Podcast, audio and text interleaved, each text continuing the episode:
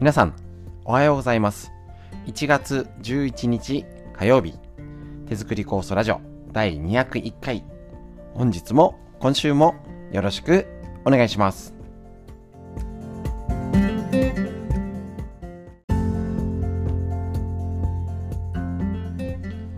こちら、手作り酵素ラジオ、埼玉県本庄市にあります芦沢治療院より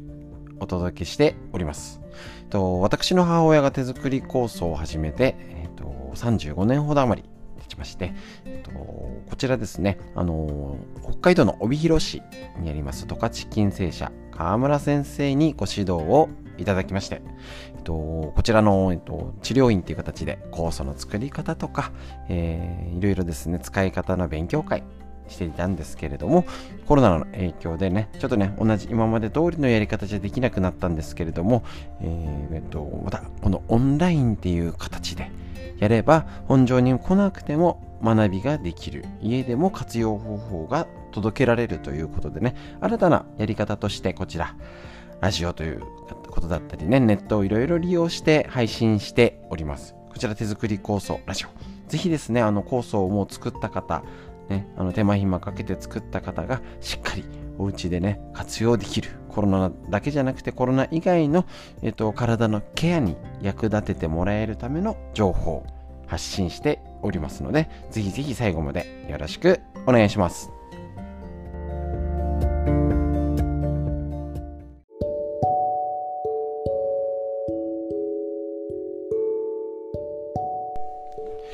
はい。それではですね、あの、最初にフリーでお話しするこちらのコーナー。とコロナのね、こととかのね、あの、その時々に合わせたことをお伝えしてるんですけどね、早くもうコロナがどうこうなんじゃねえかんじゃねえ言わなくね、済むようになれたらいいなと思いながらも急激に増えております。ただこちらね、あの他でもかなりネットとか他のでも見聞きするようになりましたが、もうそろそろかなりあのなんかね、パンデミックが抑えられる、あのこれに株に逆にオミクロン株になっちゃった方が、あの弱くなっていくという風な見方も出てきたりですね、いろいろしてきております。なので、ぜひぜひ、あの、ただ恐れるじゃなくて、もちろんね、もう必要なことをしっかり、えーっと、やってですね、あの、感染対策、もう皆さんやってる方は十分できておりますので、あのやる安心はしながら、ただ怖いっていうんじゃなくてですね、えーっと、やるべきことをやれば大丈夫。ということでやりましょう。ただですね、あのネットで、えーっと、かなり、あの気を、お医者さんのツイッターですね、あったんですけれどもね、あのかなり、あの重症化しないんだから、もう全然大丈夫でしょっていうふうに、何でもありにしちゃうとちょっとまだまずい状況ですよね。もうあの重症者いないんだからあの出歩いたり感染しても大丈夫だよね。っていうふうに思ってる人が結構いるみたいなんですね。一定数。なのでちょっとねそこは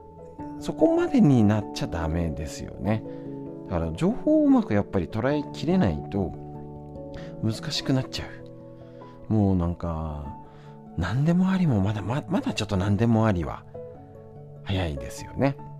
なので、しっかり、えっ、と、な、なんでも大丈夫などこ行ってね、どんちゃん騒ぎしたり、旅行一社、あのね、なんでもありではなくて、ある程度のこと、ね、あの、最低限は抑えるべきことは抑える。あとはもう十分やってる方はしっかり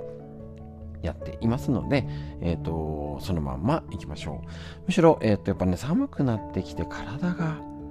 冷えていたりですね、やっぱりあの、このコロナのことを見て、えっ、と、腸内環境だったり、免疫力、体を元気にする方法っていうのを、やっぱりこの考え直すきっかけにはとっても大事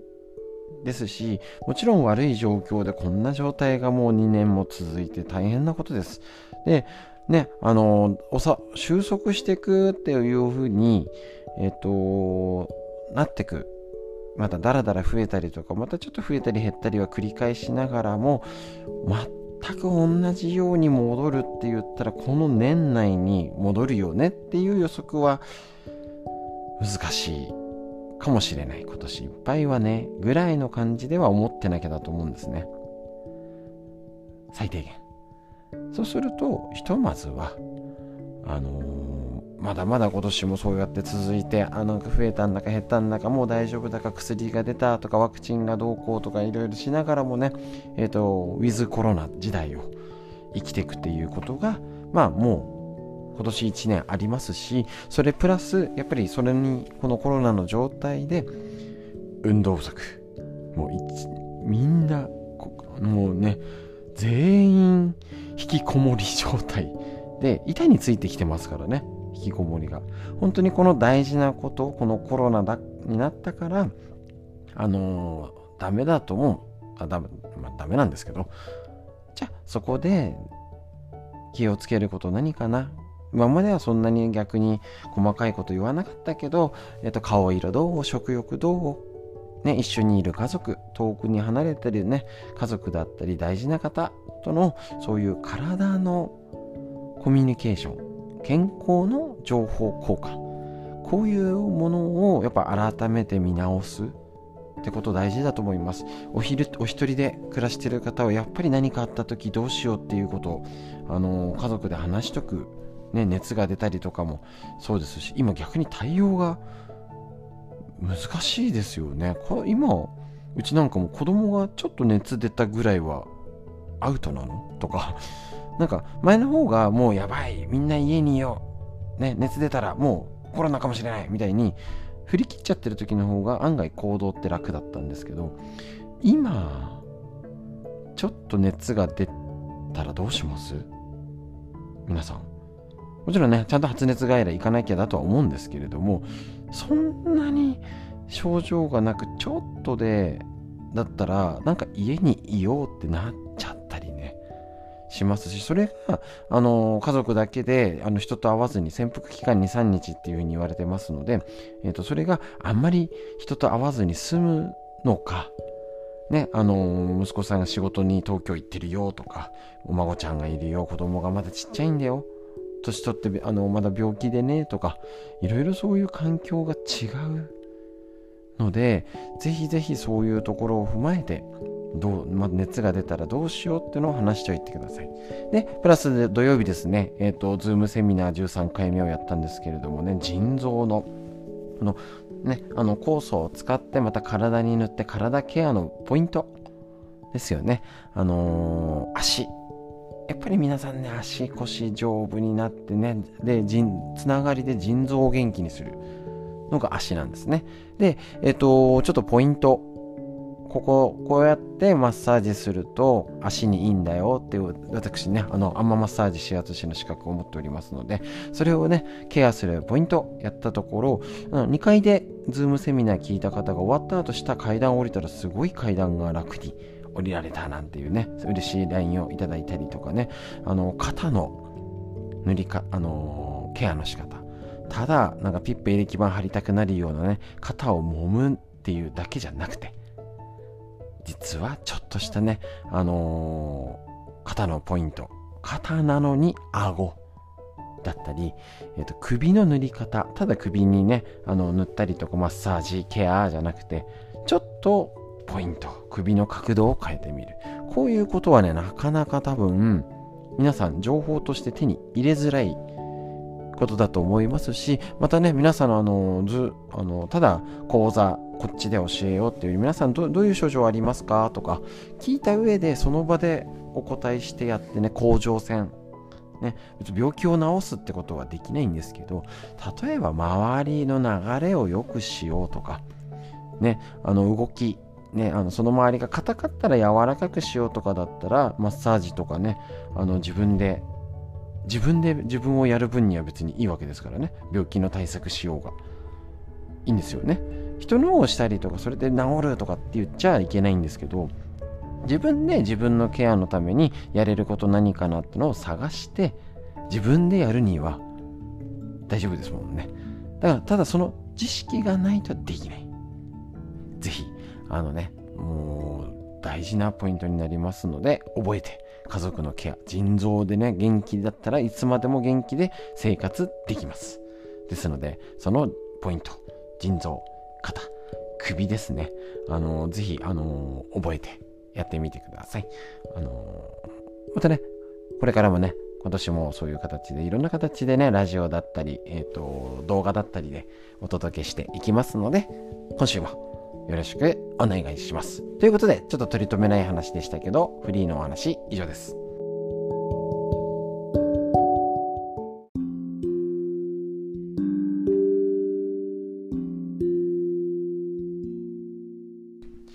はい。それでは続いて、脳を元気にするこちらのコーナー。大人も子供も脳を元気にする方法を日々実践して元気にしていきましょう。認知症予防の第一人者が教える脳にいいこと辞典、白沢拓司先生のこちら、監修の本当に聞くことだけを集めました。白沢拓司先あの正当者ねこちらから出てる本よりご紹介しますで、えーと、脳がを元気にするとにかく実践方法あの細かい理論よりもやってみてだったり、えーと、あこうやってることが脳に効くんだいいんだね、前回やりました、えーと、料理で脳をフル回転これ本当にそうですよね想像や判断力思考力何野菜残ってて何買い物しなきゃだっけな何が大事かなっていうのを、えーと、想像したり手指をね動かして剥いて洗って切ってね洗い物後片付けね、食に興味が湧くってことはいいことだよね。みんなやってるじゃないですか。だけどそれが、あ、脳にいいんだって知ってやるってことがとっても大事。そんなことを勉強しましょう。で、えっ、ー、と、今回ですね、えっ、ー、と、こちら。計画的な家事で脳機能アップということでね嬉しいですよね料理とか日頃の家事で脳が元気にできるんですよいいですよね。知っておきましょう。はい。料理以外でも家事をすることは全般的に脳にいいのですが計画を立ててやればさらに脳を鍛えられるってことなんですね。例えば朝9時までに洗濯物を干し9時半までに掃除機をかけ終える。トイレとお風呂の掃除を10時までに終わらせたらコーヒータイムといった具合ですね。あので、教えるストレッチやってて9時からライブ配信してるんですけれども、あのこれ、あのー、9時からやるから、それまでにこれとあれとこれと終わらせとこうっていう風なのがいいんですよ、脳に。とっても。で、いつも朝ルーティンでやる。これも脳にとってもいいことですね。体に動かすのもいいこと。で、目標を達成しようと行動することは何も考えずに、何も考えずに行動するより緊張感が生まれ、程よい緊張感は脳を刺激して活性化させます。なんですね。大丈夫ですか？何も考えずにぼーあのもちろんルーティーンってことでいつも同じことをやって要は無意識にできることももちろん大事なんですよだけどね一番ダメってことですね。ちゃんと何時までに終わらせよう。これとこれやっちゃおう。ね。あのー、しっかり、ああ、今日はこれする日だったゴミ捨ての日とかね。ああ、あれ忘れちゃってた。済んじゃうんですよ。けど大事ですね。で、ちゃんと目標達成して、えっ、ー、と、ああ、できたっていうこの幸福感、達成感、脳の中ではドーパミンという聞いたことありますかね。神経伝達物質が放出されるってことなんですね。つまり、あのー、あこういうことやろうと思って何時までに終わらせようとか、あと、えー、っと、これちょっと出どころ、えっ、と、どこだったっけな すいません、あの、出てこないんですけど、20秒早く終わらせるっていう意識だけでも違うらしいです。洗濯物、要は効率よく、別にそんなね、あの、何分までに終わらせないとダメなんてことないんですけど、あこうにした方が楽かもとか時間が短縮できるとかっていう工夫ですね。こういうことを、えっ、ー、とぜひやってみて、えっ、ー、とちょっと20秒早く終わらせようっていうと時間計んなきゃなんですよ。意外としないですもんねそんなに。だって別にね5分で終わろうが6分で終わろうが何にも問題ないんですよ。家にいてね。なんですけど何のためにしてるかこれが脳のためにするとそういう今言った計画を立てて目標を決めてよしあこれができたやったっていうことをちゃんとすること計画を立てて家事をすることで達成できたら喜ぶですね。で、これもまた午前中にやろうじゃダメらしいんですね。やっぱりね、何時何分までにこれはする。洗い、ご飯を食べ終わったら30分以内にあの食器をかあの洗い切るとかですね。1週間いつ買い物行く。あ別に変わったっていいわけですよね。できなくったっていいんですけど、それをちょっと計画して、何時に買い物する、何時に行く、どれする、これするっていうのをちょっとするだけで脳が活性化するよ。で、これね、どの世代の方でも今日からできます。今日も明日もできないことない。ね、あのー、能力いらないじゃないですか。何時までにやろう。意識することがそれだけ脳にいいってことだよ。ぜひ意識して脳を元気にしていきましょう。脳にいいこと以上です。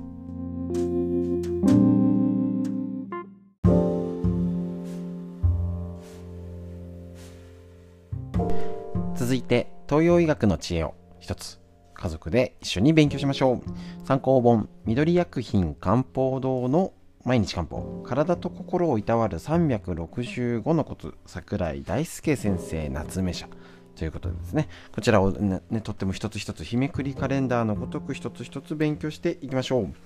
こちら1月11日のページは餅で疲労回復でも元気も食欲もない時は逆効果。時ですね。うどんに餅を入れた力うどんなどもあるように餅は一般的には元気が出るものとして捉えられています。そうですね。特にまたこの餅ね食べ過ぎねあの詰まる詰ま詰まらせるって結構多いんで気をつけてくださいね皆さんね。火の働きを高め胃を温める効果があり慢性的な疲れの改善に有効とされています。さらに温性温かいということで体を温める力があるので冷えから来る下痢などにも有効だそうです。ただし例えば夏バテにいいかというとそうではありません。餅のようにネバネバした食材を中医学では消化吸収しにくく負担になると考えます。なので夏バテのように疲労感があり食欲もない時は控える方がいいでしょう。餅を食べて元気にしようっていうのはちょっと古い考えってことですね。疲れてはいるけど食欲はある。胃腸は元気という時にはおすすめ。あ、こういうふうなことを知っとくだけでも違いますよね。もう何でも栄養にあるものを食べなきゃみたいな。特に昔はね、食べて元気にするみたいですけど、やっぱね、この工夫ですね。ぼーっと何でもかんでもござれちゃダメだと。また本草項目という昔の古典ですね書物によると常食常に食べると動悸や皮膚に炎症を起こしやすく眠気がしやすくなる。酒と一緒に食べると酔いが解消しにくくなるとあるとか。アトピー性皮膚炎などの皮膚トラブルやニキビがある人は餅あられやおかきなどのもち米製品は控えるといいっていうのもあるらしいですね。なるほど。でもねもともとあの冬はもうこちら本庄はえっ、ー、と何でもずっと夕飯はうどんみたいな。で、えっと、米どころのところはね、もうなんか、お米を、あ、もうこっちでもうどんを食べるごとく餅をつくみたいなところもあるみたいですからね。だから、やっぱりこれね、特に買ったお餅はもう気をつけましょうっていうですね。で、あとは、やっぱちょっと、結局食べ過ぎは気をつけようねっていうことになりますので、その都度体の状態に合わせて、何でもかんでもっていうよりはやっぱり何でも食べ過ぎ気をつけましょうね。特にねお正月あの、特に何もしてないのにただ食べ過ぎちゃったって方ぜひ気をつけてください。ということで東洋医学の知恵。こんな知恵を一つ一つご紹介していきます。以上です。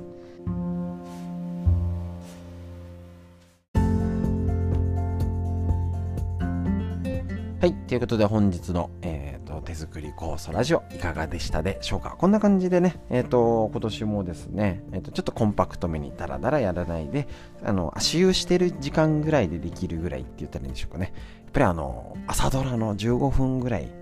ね、30分以上喋っちゃう。時間がある時はね、いいんですけれどもね、ぜひぜひ、えっと、他にもね、動画見たりとかね、お勉強できることありますので、ぜひ見てください。えっ、ー、と、LINE 登録、会員、会員の方には、えっ、ー、と、あれですね、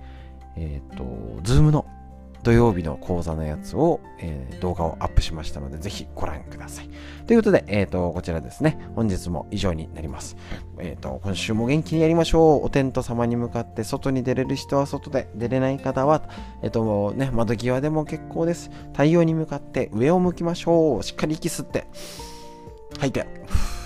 しっかり肩を回して胸を張りましょう。上を向いて、しっかり息吸って、吐いて、素敵な一日がスタートしました。皆さんにとってより良い一日になりますように。本日も最後までお聴きくださいまして、ありがとうございました。